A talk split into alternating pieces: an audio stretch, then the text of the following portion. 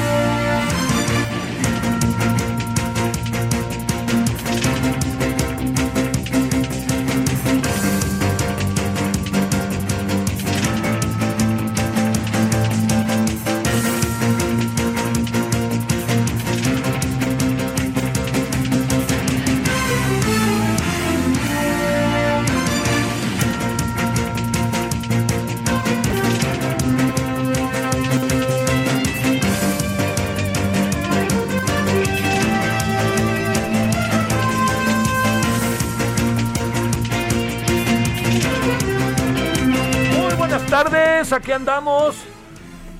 Nada más veo que, que- me, me- a- ¿me escucho mal o no? No del todo bien. Es que traía el cubrebocas y no me lo había quitado. Entonces siempre me ha, me ha llamado la atención cómo se puede oír. Este, yo no me alcanzo a oír ahorita. Oiga, bueno, ¿cómo ha estado? Antes que nada, ¿cómo le va? Bueno, muchos, este, mucha atención. Les saluda Javier Solórzano, 98.5 de FM, Ra- Heraldo Radio. Este, gracias en nombre de todas, todos los que hacen posible la emisión. Oiga, no, pero déjeme decirle, eh, no perdamos de vista lo que está pasando en el Golfo. Eh, estos, eh, yo le diría, estos muy terribles, esa es la, verdad, muy terribles eh, eh, huracanes, pues están pegando. Por fortuna, eh, parece que lamentablemente parece que una sola persona falleció en el caso de, de Grace por el paso de la península Quintana Roo, pero va rumbo a Veracruz, ahí anda, y se anuncia que la zona centro del país tendrá muchas lluvias, ¿eh? Para que vayamos ahí medio preparados. Pero bueno, todo esto se lo cuento porque no perdamos de vista. Con eso vamos a iniciar en un momentito. Bueno, tema uno. El tema dos es, eh, mire, con el tema del regreso a clase. Eh, mis hijos no están chicos, ya están bastante grandecitos. Eh, yo me pregunto, ¿los mandaría a la escuela o no? Ese es un asunto. Bueno, primero es una decisión que se toma familiarmente, ¿no? La toma la mamá, el papá, los niños, este, el entorno, etcétera. Bueno, todo esto porque se lo digo.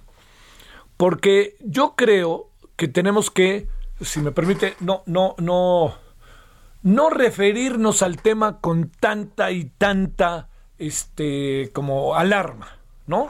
Yo creo que hay que colocarlo en la dimensión en la que nosotros nos podamos sentir lo más tranquilos posibles. Entonces, ¿qué significa lo más tranquilos posibles? Primero, ¿hay que regresar el 30 de agosto? No, no. ¿Hay que regresar a clases presenciales? No, pero si hay que regresar a clase, ¿eh? ojo. Bueno, primero. Segundo, eh, si usted decide regresar, trate de tener el mayor cuidado. Eh, me parece que de repente el gobierno es como muy ambiguo en cuanto a este que sean los papás, no, que no sean los papás. Ahí va la carta, no, no va la carta. Bueno, ya no importa. Cuando digo no importa, no es que no importe, sino que lo que hay que buscar es la manera de resolver precisamente eso que tiene que ver con el desarrollo de eh, una situación inédita en la cual hay que considerar que tenemos que, debemos que, debemos tomar eh, decisiones y debemos de tener cuidado para tomar las decisiones. Si usted decide llevarlo a sus hijos a la escuela con ellos, platicando con ellos. Y al cuarto día le da desconfianza, ¡pum! No lo lleve y regréselo a su casa. Así de fácil.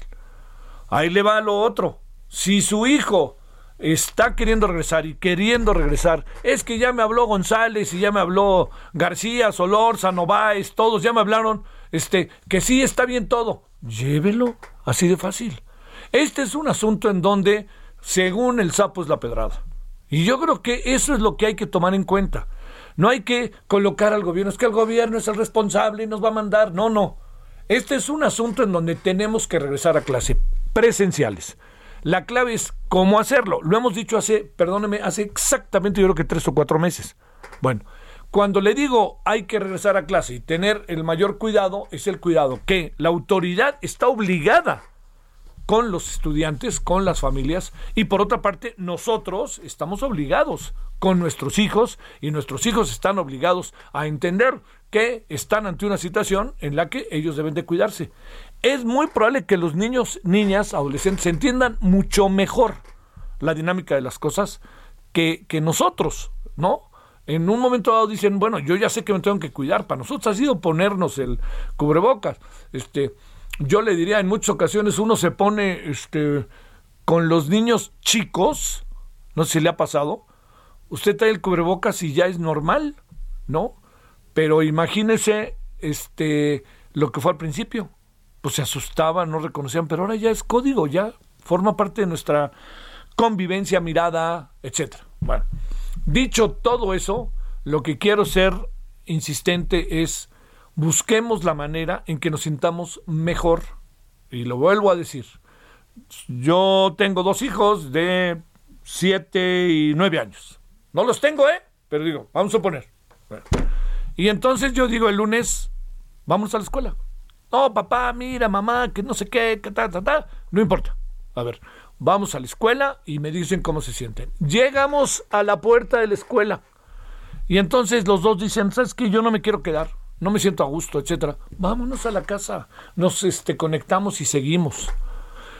El miércoles, oye, es que yo sí quiero. Taz. Acuérdese que en esto, las dos primeras semanas, quizá las tres primeras semanas, vamos a estar hechos bolas. Y no importa, está hechos bolas todos. Estamos ante un nuevo aprendizaje, ante una nueva situación. Y esta situación es la que tenemos que resolver. Y la tenemos que resolver en el paso a paso, en el día con día. Lo que sí es que es un hecho, la decisión. El gobierno ha tomado la decisión de que haya clases presenciales. Déjeme decirle algo respecto a la decisión del gobierno. Ahora sí que remedio y trapito. Ustedes quieren que regresemos, están obligados en las escuelas públicas a crear las condiciones para que los estudiantes regresen y padres, madres, maestros, todos estén, este, los trabajadores administrativos, los trabajadores de limpieza, etcétera. Y está el gobierno obligado a que haya agua, que los baños funcionen, que las condiciones de los salones sean favorables, todo eso que le estoy contando, por más obvio que sea, es lo que hay que pensar. Entonces, si usted me pregunta, como hoy una señora muy amablemente, oiga, ¿y si usted llevara, va a llevar a sus hijos a la escuela? Le digo, no, ya están grandecitos. Este, pero déjeme decirle, eh, muy grandecitos. Este, pero lo que sí le puedo decir es lo siguiente, señora. Yo creo que no hay que tomar el asunto tan, tan, tan, tan este, determinante, ¿no? Casi que debido a muerte. No, usted se siente bien, ellos se sienten bien, llévelos. No se siente bien, no los lleve. Pero no pierda el ciclo escolar, ¿eh? Y ya verá que tarde que temprano, a lo mejor en un mes, quisiera pensar dos meses, ya habrá una cierta regularidad en la medida de las cosas. Porque recuerde que esto del coronavirus y del COVID-19 y el Delta y el Epsilon y todo esto puede estar dándonos vueltas todo el tiempo un buen rato. Fíjese, ahorita estábamos platicando de algo que me, que me llama la atención. No sé si usted ya está enterado. En Israel ya están aplicando la tercera vacuna en mayores de 40 años. Con eso le digo todo. Mayores de 40 años ya están, eh, este, ya están eh, eh, en este momento aplicando la, la, la, vacuna, ¿no? Para que lo considere. Bueno, bueno, aquí estamos. nos echamos a andar. nos echamos a andar, si le parece. Vamos a entrar con el tema, eh, vamos a entrar con el tema hoy de este, del clima, que me parece en verdad importantísimo. y sobre todo porque hay que ver qué pasa, qué, qué ha pasado y qué está pasando y qué más puede pasar. Vamos a hablar también hoy, si le parece, sobre la demanda de México que fue aceptada en un tribunal en Massachusetts. No es que las cosas vayan a, y que México vaya a ganar, ¿eh? no, se va a debatir y este es un muy buen asunto porque se toma conciencia. Es una muy buena decisión la que tomó la, el gobierno mexicano de presentar esta demanda.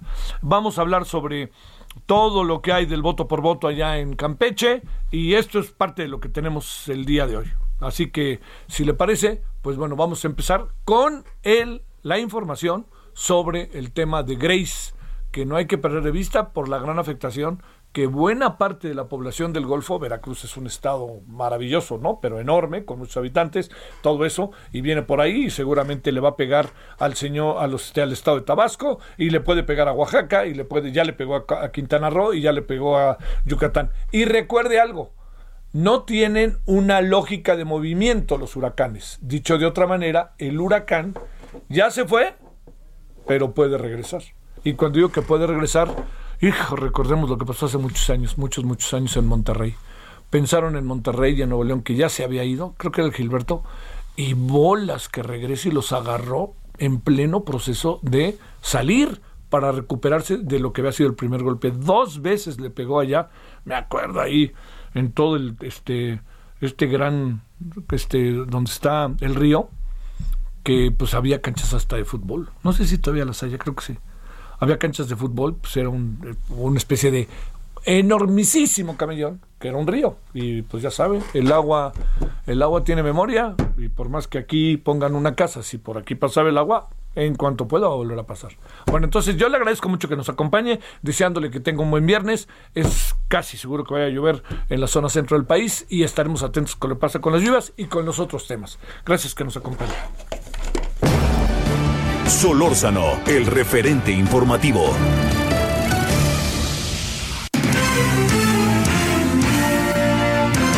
Esperamos sus comentarios y opiniones en Twitter. Arroba Javier Solórzano arroba Javier Solórzano.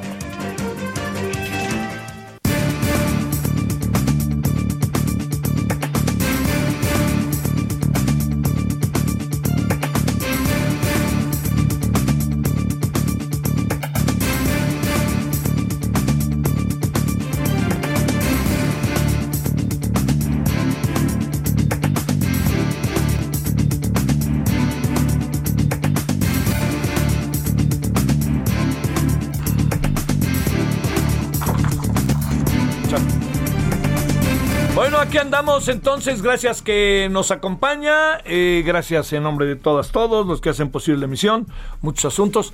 Eh, por cierto, el presidente este fin de semana va a ser mutis. Y va a ser mutis, pues por, diría yo, obvias razones, ¿no? ¿Por qué por obvias razones? Porque va a estar trabajando en su informe de gobierno. Entonces eh, ya veremos este, qué va a pasar. Recuerde, el informe de gobierno se va a presentar el primero de septiembre. Y en este primero de septiembre, le diría yo, lo que va a acabar sucediendo es que eh, lo presenta, seguramente será la secretaria de Gobernación quien lo presente el, eh, eh, creo que es miércoles primero de septiembre en la mañana, y luego en la tarde o a las 11 estarán los posicionamientos de los partidos políticos, de todos los partidos políticos, porque hay una nueva dinámica, una nueva geografía, si usted me permite, en el Congreso, no muy cambiante, Morena conserva una marcada mayoría, pero crecieron otros partidos en función de cómo les había ido en el año de 2018. Bueno, eh, vamos a entrar con el tema, que es el tema, ¿no? Le quiero agradecer a Ismael Marcelo, quien es el meteorólogo del Servicio Meteorológico Nacional. Ismael, te saludo con mucho gusto y agradecido. ¿Cómo has estado? Eh, no estaba por ahí. No, es que no se acerque, ya saben quién, a esa zona, porque bueno. A ver, ¿me escuchas, Ismael? No, no, por favor. A ver, ¿quieren ver ahí qué pasa? A ver, otra vez. Ismael, díganle es que estaban, Ismael, que es del Servicio Meteorológico Nacional, estaba siendo enlazado. Entonces no estaba en su oficina. Entonces son tres pasos, ¿no? De aquí al enlace, de aquí al servicio meteorológico y del servicio meteorológico al enlace en donde esté eventualmente Ismael. A ver, vamos a ver. ¿Seguro? Ismael, ¿me escuchas? Eh, no, no, no. A ver, Ahora sí que cuenta, cuenta hasta 10 y platícaselo a quien más confianza le tengas, ¿verdad? Para no. Bueno, a ver qué. ¿No? No. Bueno, le cuento entonces, nada más, para que usted sepa que eh, estamos que eh, Grace está continua, continúa fortaleciéndose. Hoy ha alcanzado vientos sostenidos de 168 kilómetros por hora. Es categoría 2. Recuerde que la máxima categoría es la 5.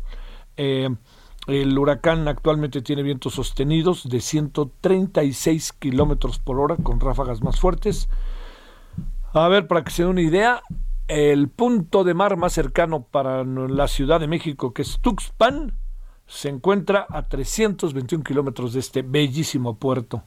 Y es Veracruz, ¿no? Estamos hablando del estado de Veracruz. Se mueve hacia el oeste a 22 kilómetros por hora. Los vientos con fuerza de huracán se eh, extienden hacia afuera hasta 48 kilómetros desde el centro y los vientos con fuerza de tormenta tropical se entienden hacia afuera hasta 297 kilómetros. ¿Seguro? Eh, van tres veces que no. ¿Sale? A ver, eh, Ismael, ¿me escuchas? Eh, poco lejos, pero sí. Bueno, a ver, déjame ver cómo lo arreglamos. Hemos, como ya te diste cuenta, mal tenemos problemas aquí. Eh, ahora sí que de, de, tres y cuatro líneas.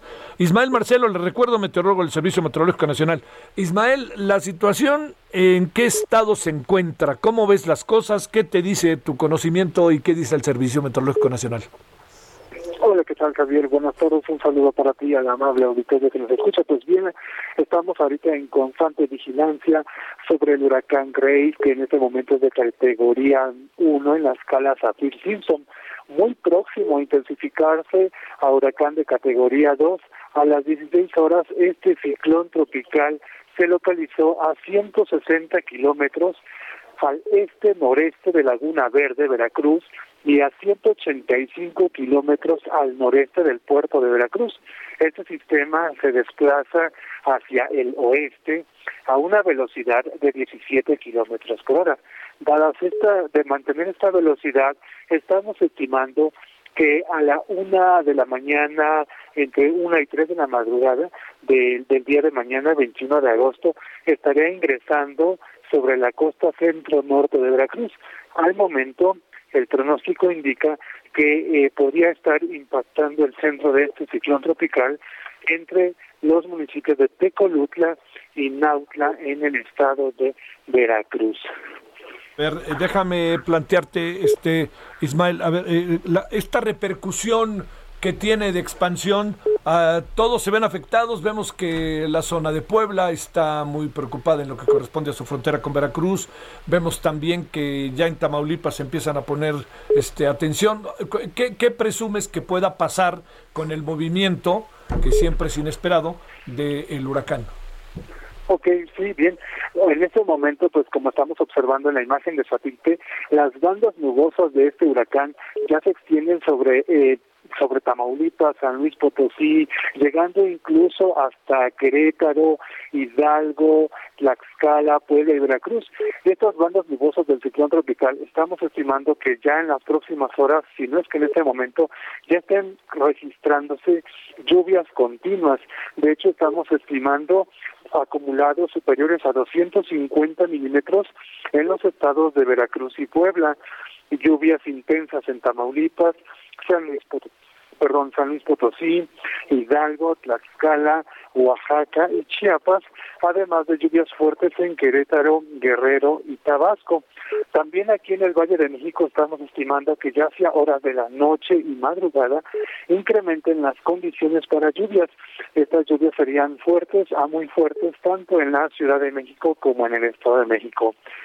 En cuanto al viento, este Javier, también estamos estimando ráfagas cercanas a los 150 kilómetros por hora en la costa centro-norte del estado de Veracruz, con oleaje de 5 a 7 metros de altura en Veracruz y de 3 a 5 metros en Tamaulipas y Tabasco. ¿Qué nos espera eh, para el sábado? Digamos, eh, tenemos una idea, puedes tener una idea, Ismael, si eh, puede de categoría 2 pasar a 3 o alguna cosa así, o todavía no tenemos como, no hay manera de saberlo en este momento. Sí, mira, en este momento estamos observando que según el pronóstico oficial, eh, va a intensificarse en las próximas horas a huracán de categoría 2. Es muy probable, es altamente probable que este sistema, eh, debido a que todavía se está desplazando sobre el mar, en cuanto ingresa a tierra, todos los ciclones tropicales, y este no será la excepción, eh, perderá fuerza, la intensidad de sus vientos perderá fuerzas. Entonces, para el día de, de mañana, el sistema ya desplazándose sobre Veracruz, Puebla, Hidalgo, Tlaxcala, e incluso estamos estimando que el centro de este ciclón alcance el día de mañana la parte norte del Estado de México en los límites con Hidalgo, pero ya como una tormenta tropical. Ya se degradará a tormenta tropical para el día de mañana, estimándose que se registren lluvias persistentes a lo largo del día aquí en el Valle de México. O sea, tendremos de seguro un, eh, un sábado lluvioso. Eh, un sábado lluvioso. Intenso.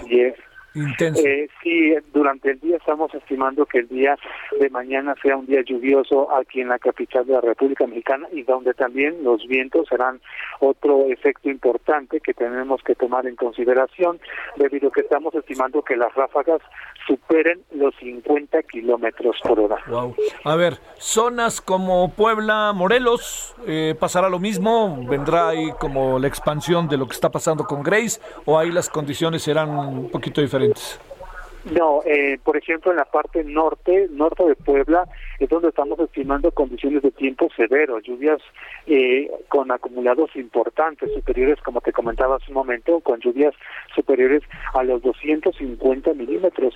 También vientos con ráfagas eh, cercanas incluso a los 100 kilómetros por hora en el norte del estado de Puebla para el día de mañana, este, para Morelos, las condiciones, las afectaciones van a ser menores en comparación a Veracruz, a Puebla y al estado de Hidalgo. Bueno, este, pues eh, es época de huracanes, ¿no? Y además como que empiezan a intensificarse, ¿verdad? Me da la impresión, con lo poco que uno puede saber en el mes de agosto, septiembre y octubre, ¿verdad? Sí, sí, sí, pero hay que tomar en cuenta pues que estamos en plena temporada de lluvias y de ciclones tropicales tanto en el Océano Pacífico como en el en el Océano Atlántico. ¿Se está lloviendo más que el año pasado o es la pregunta como del hombre que te pregunta que no tiene mucha memoria en relación al clima, Ismael? Pues desde mi propia experiencia yo te puedo decir que yo este año eh, lo he observado, este que ha sido más lluvioso que, el año pasado. Sin embargo, pues para que para tener una idea clara o tener la certeza, pues tendríamos que preguntarle a un compañero climatólogo. Sí, lo entiendo más que bien. Bueno, Ismael, entonces a, a tener mucha cuidado, mucha atención todo el fin de semana, ¿verdad? Así es, extremar la, la, invitar a la población a extremar las precauciones debido a los efectos de este ciclón tropical. Bueno, muchas gracias Ismael, te saludo con gusto. Por nada, muchas gracias a ustedes y excelente tarde. Para ti, Ismael Marcelo. A ver, ¿qué pasó en Yucatán? Vámonos contigo, Herbert Escalante. ¿Cuál es el, ahora sí que como luego dicen, el parte de las cosas con Grace? Hola, eh, Javier, buenas tardes. Pues durante su paso por Yucatán, la tormenta tropical Grace provocó afectaciones en Mérida y en municipios del sur, pero afortunadamente no hay vidas que lamentar debido a sus vientos que alcanzaron los 95 kilómetros por hora y sus torrenciales lluvias. Cerca de medio millón de viviendas se quedaron sin energía eléctrica y cayeron cientos de árboles, postes, albarradas, anuncios, en fin. Como se sabe, dicho fenómeno ingresó al territorio yucateco como huracán categoría 1 en, el municipio de Chiquinzonot a las 8.20 de la mañana, pero a las pocas horas se degradó a tormenta tropical. Salió de Yucatán por el poniente a las 4.30 de la tarde y se fue al Golfo de México. Tras su paso, los elementos y bomberos de la Secretaría de Seguridad Pública estuvieron muy activos durante todo el día, retirando obstáculos en las vialidades, como por ejemplo en el periférico de Mérida, donde se volaron algunas señalizaciones.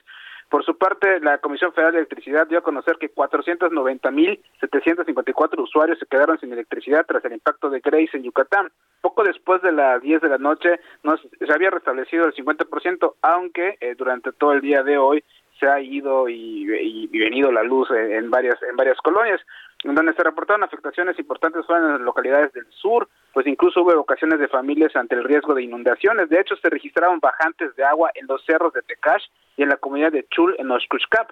por su parte, eh, Protección Civil reportó que solamente 50 personas fueron trasladadas a siete refugios temporales en Teabo, Tecó, Tizimín y Valladolid. Eh, esta es la información preliminar. Te comento que hoy el gobernador hizo una gira en varios municipios del oriente donde le reportaron afectaciones menores y bueno, el Ayuntamiento de Mérida igual ya hizo una evaluación donde dijo que tan solo su Departamento de Servicios Públicos Municipales retiraron 71 árboles que estábamos obstaculizando las vialidades de, de la ciudad. A diferencia de todas las tormentas que nos cayeron el año pasado, esta vez no hubo tanta agua, pero sí mucho viento y están varios, varios árboles todavía tirados en la ciudad.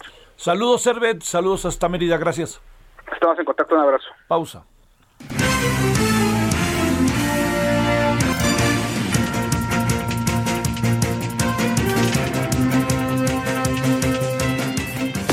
El referente informativo regresa luego de una pausa. Heraldo Radio, la HCL se comparte, se ve y ahora también se escucha.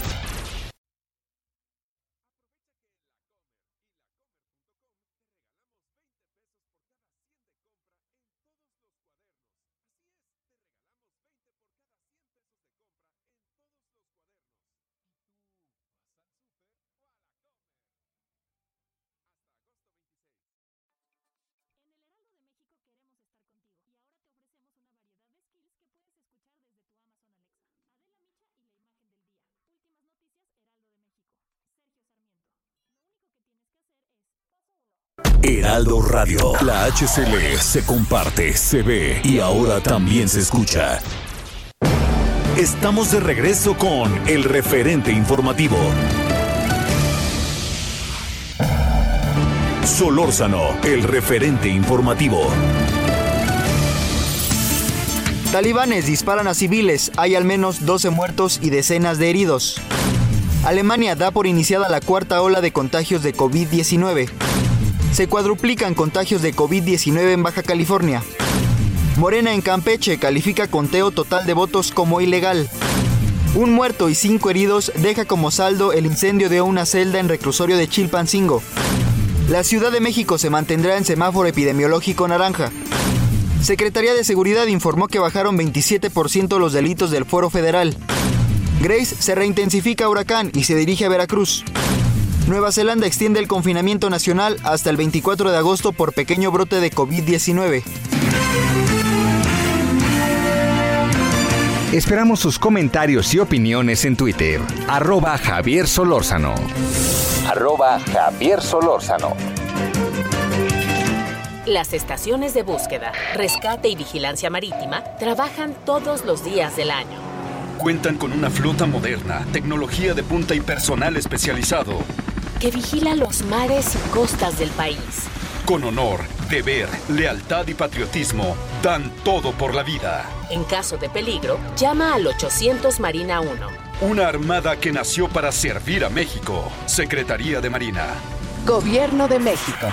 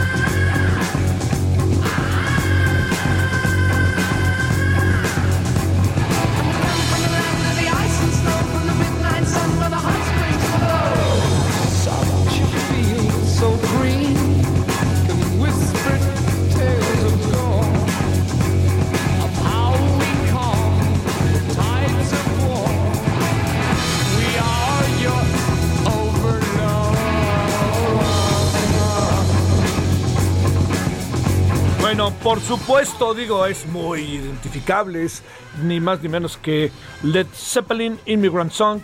¿Y por qué nos acordamos de Led Zeppelin el día de hoy? Pues porque ni más ni menos que en un día como hoy, pero de 1948, o sea, tiene 73 años, nacía en Birmingham, Reino Unido, si no dónde, Reino Unido, ni más ni menos que Robert Plant, el cantante. Es una voz tan verdaderamente como emblemática y tan clarísima de Led Zeppelin que bueno, ahí lo dejamos un ratito para que lo gocemos.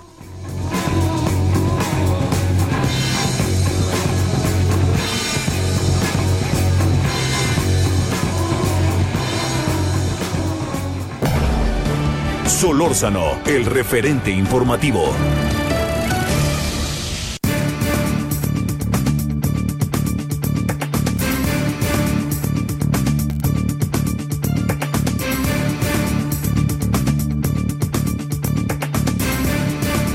Bueno, aquí estamos eh, de vuelta.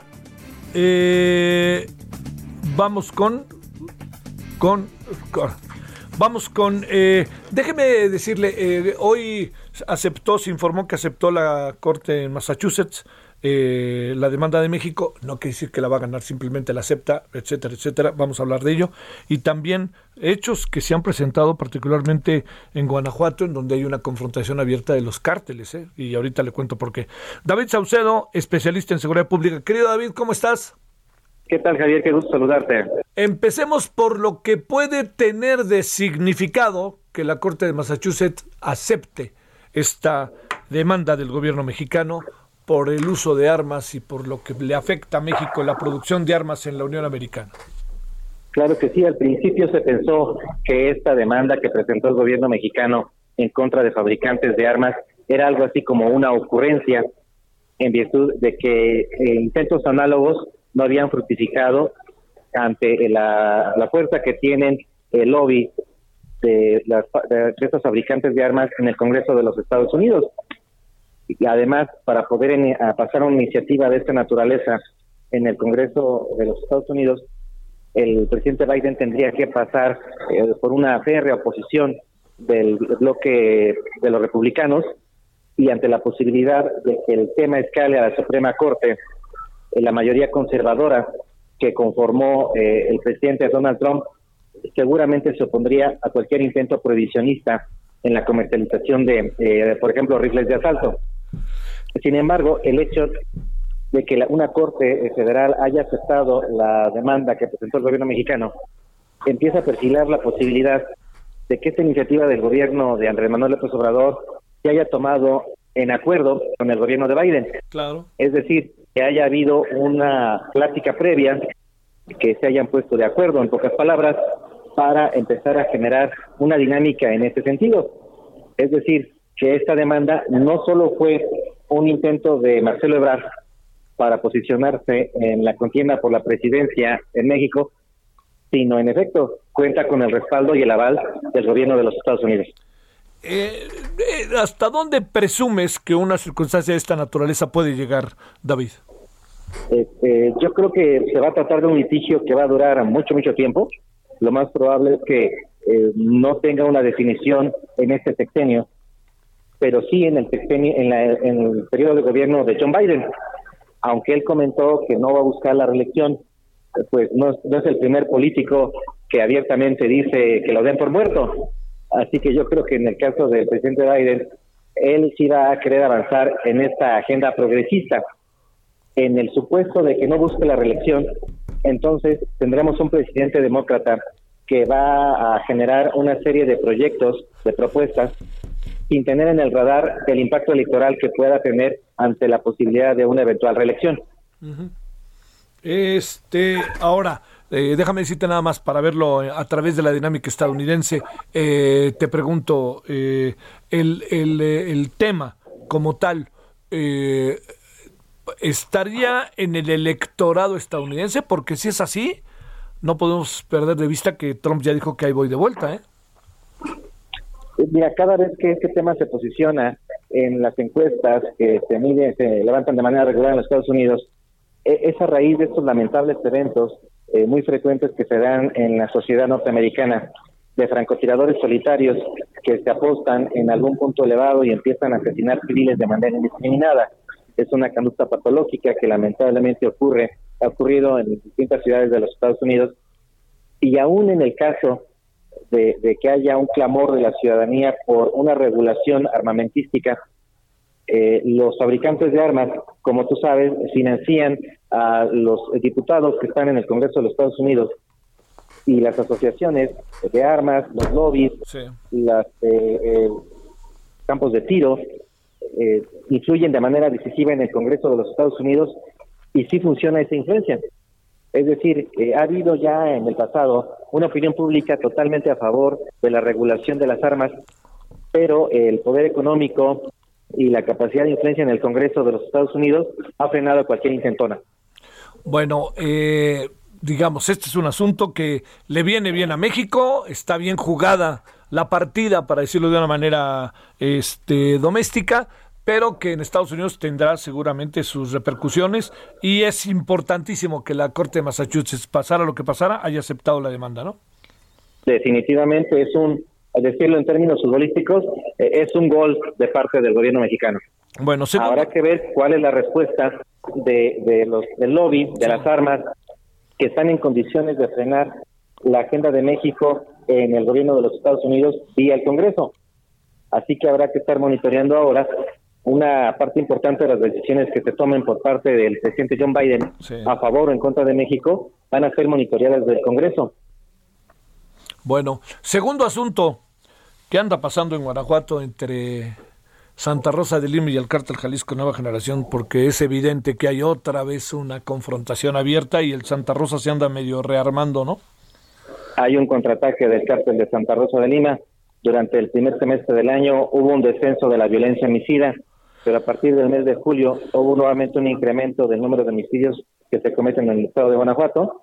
Nuevamente el cártel de Santa Rosa ha hecho presencia mediante narcomantas, eh, incendiando eh, viviendas, eh, haciendo bloqueos en ciertos cruces carreteros. Hay de manera previsible ya un avance de las tropas del cártel de Santa Rosa de Lima con el objeto de reconquistar algunos territorios que cayeron en el poder del cártel Jalisco Nueva Generación. Debido a la sangría en hombres, armas y recursos que provoca para el cártel Jalisco la guerra en Michoacán, el cártel Jalisco Nueva Generación en Guanajuato ha tenido que trasladar tropas de modo que ahora el cártel de Santa Rosa de Lima está en condiciones de avanzar un poco en líneas, reconquistar algunos territorios y, reposicionarse de nueva cuenta, ¿no? Eh, o sea, dicho de otra manera, eh, David, no, no, o sea, mantiene, mantiene, a pesar de las detenciones, a pesar de los golpes, a pesar del huachicoleo que presumiblemente ha parado, como sea el Santa Rosa de Lima, está sigue vigente en virtud de que su portafolio criminal es, extenso, no solo se dedicaban al robo de combustibles, aún están eh, trabajando con el narcomenudeo, el secuestro, la extorsión, el robo de transporte de carga y el cártel de Santa Rosa cuenta con una ventaja táctica. Ellos siguen comercializando el así llamado cristal azul, que es una droga de alto poder adictivo, de bajo costo, que está mejor posicionada en el mercado de drogas en esta zona del Bajío es una ventaja comparativa que tiene el cártel de Santa Rosa por sobre el cártel Jalisco Nueva Generación, pues ellos, ellos comercializan el cristal blanco, que es una droga que en el mercado negro tiene un, costo superior. Bueno, ¿qué, ¿qué, digamos, aquí la autoridad está viendo el partido o está participando de algo en términos de autoridad?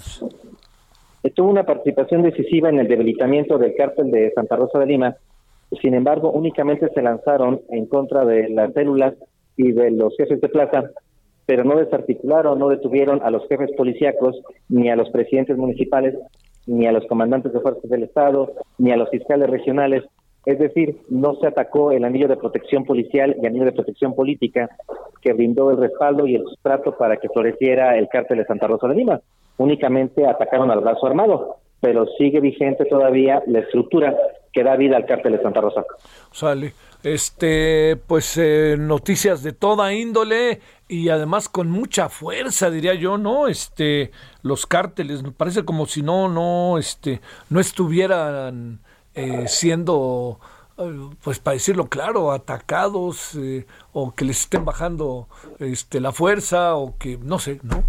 la verdad que uno sí se pone a pensar si no tendría que ser todo esto un poquito más activo, entendiendo las dificultades, ¿no?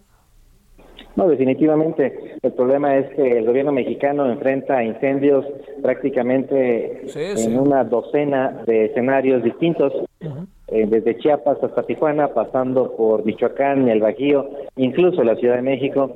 El número de efectivos que tiene la Guardia Nacional, eh, la Serena, la Marina, no alcanza para poder eh, a ningún cártel en ninguna de las plazas en donde tenemos un enfrentamiento entre grupos criminales. Este es un problema que ya eh, endémico que tiene el gobierno mexicano, no alcanza la cobija. Sí, para decirlo claro. David, te mando un gran abrazo y saludo y agradecimiento, por supuesto, que estés con nosotros. Gracias a ti, Javier. Buen fin de semana. Para ti, muchas gracias. Ahora 17:44 en la hora del centro, en este día que ya es viernes, se va acabando este mes de agosto. Vámonos hasta Veracruz. ¿Cómo van las cosas, Juan David Castilla, con el Grace? Cuéntanos.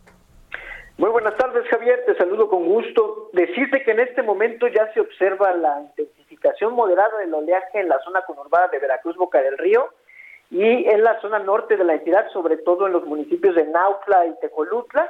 Además, ya se reportan algunas lluvias leves en las distintas regiones de la entidad veracruzana.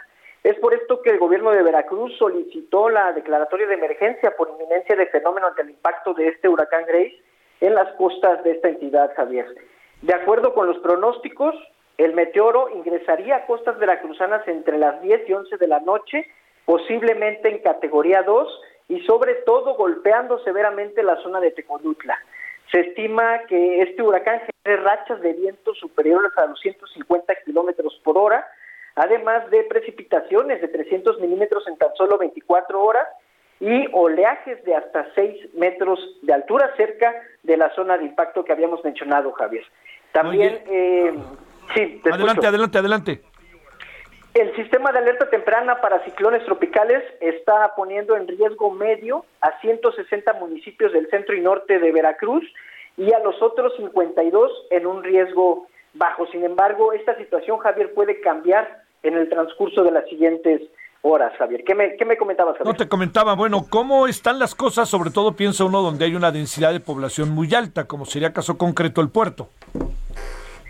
Sí, Javier, pues eh, hay un poco del norte, se percibe el norte, el oleaje es lo que más está llamando la atención sobre el bulevar Manuel Ávila Camacho. Algunas personas todavía caminan en la zona jugando con las olas, sin embargo, pues ya están alertando las autoridades de protección civil a que la gente se resguarde en casa y que esté atenta a las recomendaciones, toda vez que en las próximas horas se va a, tomar fuerza este huracán y se prevé que en la noche sea lo más grave, las lluvias más fuertes, Javier. Ya hay unas zonas que reportan que hay este, lluvias. En la zona de Jalapa, decirte que está lloviendo de manera intermitente y no han sido considerables hasta este momento. Sin embargo, lo que está llamando la atención más, como te comentaba, es el oleaje en la zona costera. No, oye, pero no me digas que, bueno, entiendo que todavía no pasa mucho, la gente está en la calle, pues.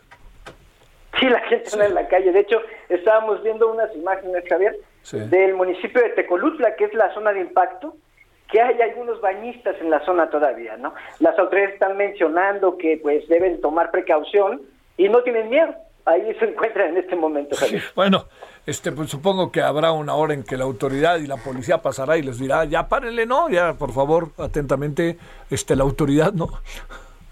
Seguramente, Javier, porque eso están haciendo ya en la zona conurbada este, Veracruz, Boca del Río. Te mando un saludo y muchas gracias. Buena tarde y buena tarde allá a todos los veracruzanos, las y los veracruzanos. Gracias. Gracias, Juan David. Un abrazo, Javier. Hasta luego. Gracias. Bueno, vámonos eh, ahora a Quintana Roo, Alejandro Castro. ¿Dónde andas, Alejandro? ¿Qué tal? Eh, buenas tardes, Javier. Aquí en Cancún, eh, todo ya más tranquilo después del paso del huracán Grace. Eh, comentarte, pues, que los destinos turísticos del Caribe mexicano reportaron afectaciones solamente menores tras el paso de Grace, que tocó tierra la madrugada de ayer jueves a las 4.45 horas como huracán categoría 1 eh, con viento moderado durante la madrugada y por la mañana, después de las 6.30 de la mañana, un viento fuerte y lluvias torrenciales que provocaron la caída de ramas, algunos árboles eh, anuncios espectaculares, señaléticas y postes tanto en Cancún como Puerto Morelos, Playa del Carmen, Cozumel y Tulum. Eh, no se reportan daños severos a la infraestructura turística y urbana de estos de estos destinos. Eh, sin embargo, todavía se está haciendo la evaluación en la zona maya, en las comunidades más alejadas, para evaluar, vaya protección civil, si hubo eh, daños más severos en algunos poblados. En cuanto a las regiones, las zonas más vulnerables en, la, en estos destinos turísticos eh, lo son pues las conocidas invasiones que son centros de población irregulares de personas que normalmente viven en pobreza extrema y cuyas casas están hechas de, de palos de madera y paja o láminas. Entonces, pues estas viviendas son normalmente las que sufren más con estos fenómenos hidrometeorológicos. No obstante, el gobernador Carlos Joaquín González informó que hubo saldo blanco y las actividades fueron retomadas desde ayer al mediodía. También se levantó la ley seca que prohibía a la población comprar alcohol antes y durante la contingencia. El Aeropuerto Internacional de Cancún mantuvo en todo momento operaciones, aunque fueron cancelados 170 vuelos entre el miércoles y ayer jueves, según informó el Grupo Aeroportuario del Sureste.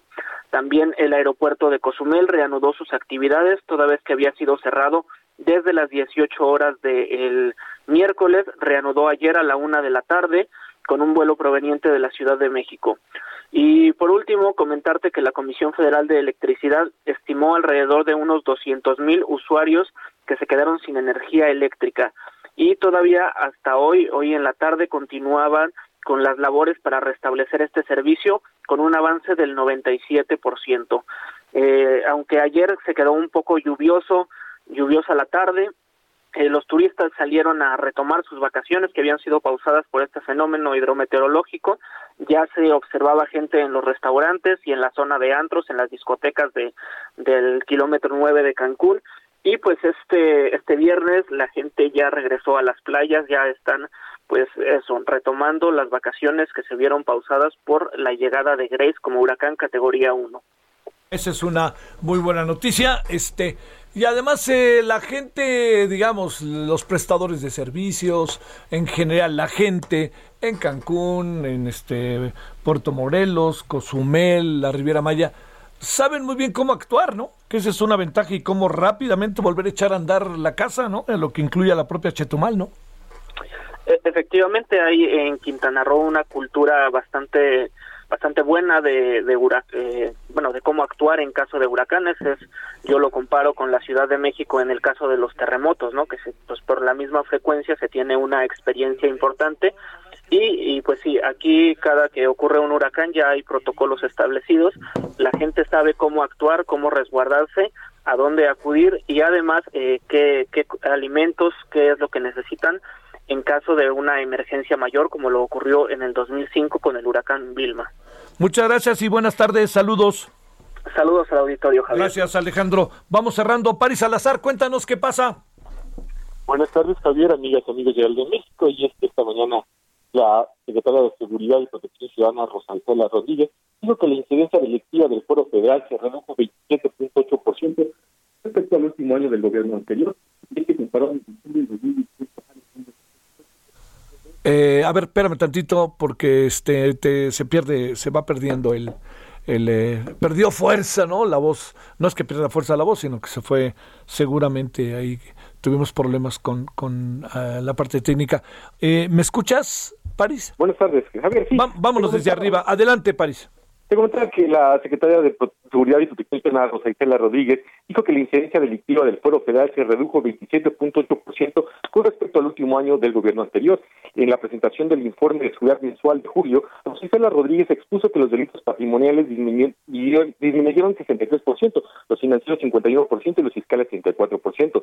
Rosa Isela explicó que también los delitos del Foro Federal que registraron incrementos se debe a las puestas a disposición y judicialización delitos como delitos contra la salud, delincuencia organizada y posesión de armas. Desde yo que de enero a julio de 2021 los homicidios dolosos registraron una disminución de 3.86% respecto al mismo periodo de 2020 y un 0.4% de disminución mensual si se compara con el último año de la administración de Peña Nieto. También en Palacio Nacional, Rosa Isela Rodríguez reveló que el 50% de los homicidios dolosos en el país se registran en seis estados, Guanajuato, Baja California, Michoacán, Jalisco, Estado de México y Chihuahua. Indicó que también en los 50 municipios prioritarios del país ya se aplican acciones para la construcción de la paz, ya que en estos 50 municipios del país se concentran el 46% de los homicidios ocurridos en el mes de julio de este año. Javier. Oye, este, ¿y que el presidente es este fin de semana o el otro en que va a, este, a guardarse para el tema de preparar el informe? Este fin de semana el presidente viajó a su finca en Palenque para redactar el, el, mensaje que dará con motivo de los 200 años de la firma de los tratados de Córdoba, donde tendrá como invitado al presidente de Ecuador. El presidente se trasladó en la mañana en un vuelo comercial de Aeroméxico y ya se encuentra en su finca. Dice que también redactará el primer borrador de lo que será el mensaje con motivo de este informe de tres años de gobierno. El presidente dijo que sí necesitaba descansar, escuchar a las guacamayas y también ver los árboles en su natal Palencia.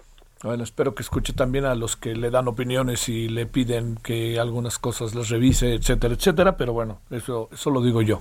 París, gracias. Buenas tardes. Bueno, eh, Iván Saldaña, adelante Iván. Javier Auditorio, buenas tardes. Pues hoy el Instituto Nacional Electoral anunció que va a solicitar un presupuesto para 2022 por 18.827.74 millones de pesos, gasto en el que se incluyen los costos de las eventuales consultas popular y la de revocación de mandato presidencial. Advirtió Javier que si la Cámara de Diputados no les aprueba los recursos necesarios para, por ejemplo, estas consultas, eh, pues estarían en imposibilidad material para realizar las consultas y recurrirían al Poder Judicial. Este anteproyecto de presupuesto para 2022 que será entregado a la Cámara de Diputados, pues eh, es una, eh, la cifra es apenas 500 millones menos. Sale. Bueno, ya sabes, se nos acaba el tiempo, Iván. Gracias. Bueno, hasta el rato, 21 horas en hora del Centro de la Televisión referente a Dios. Hasta aquí, Solórzano, el referente informativo. Heraldo Radio.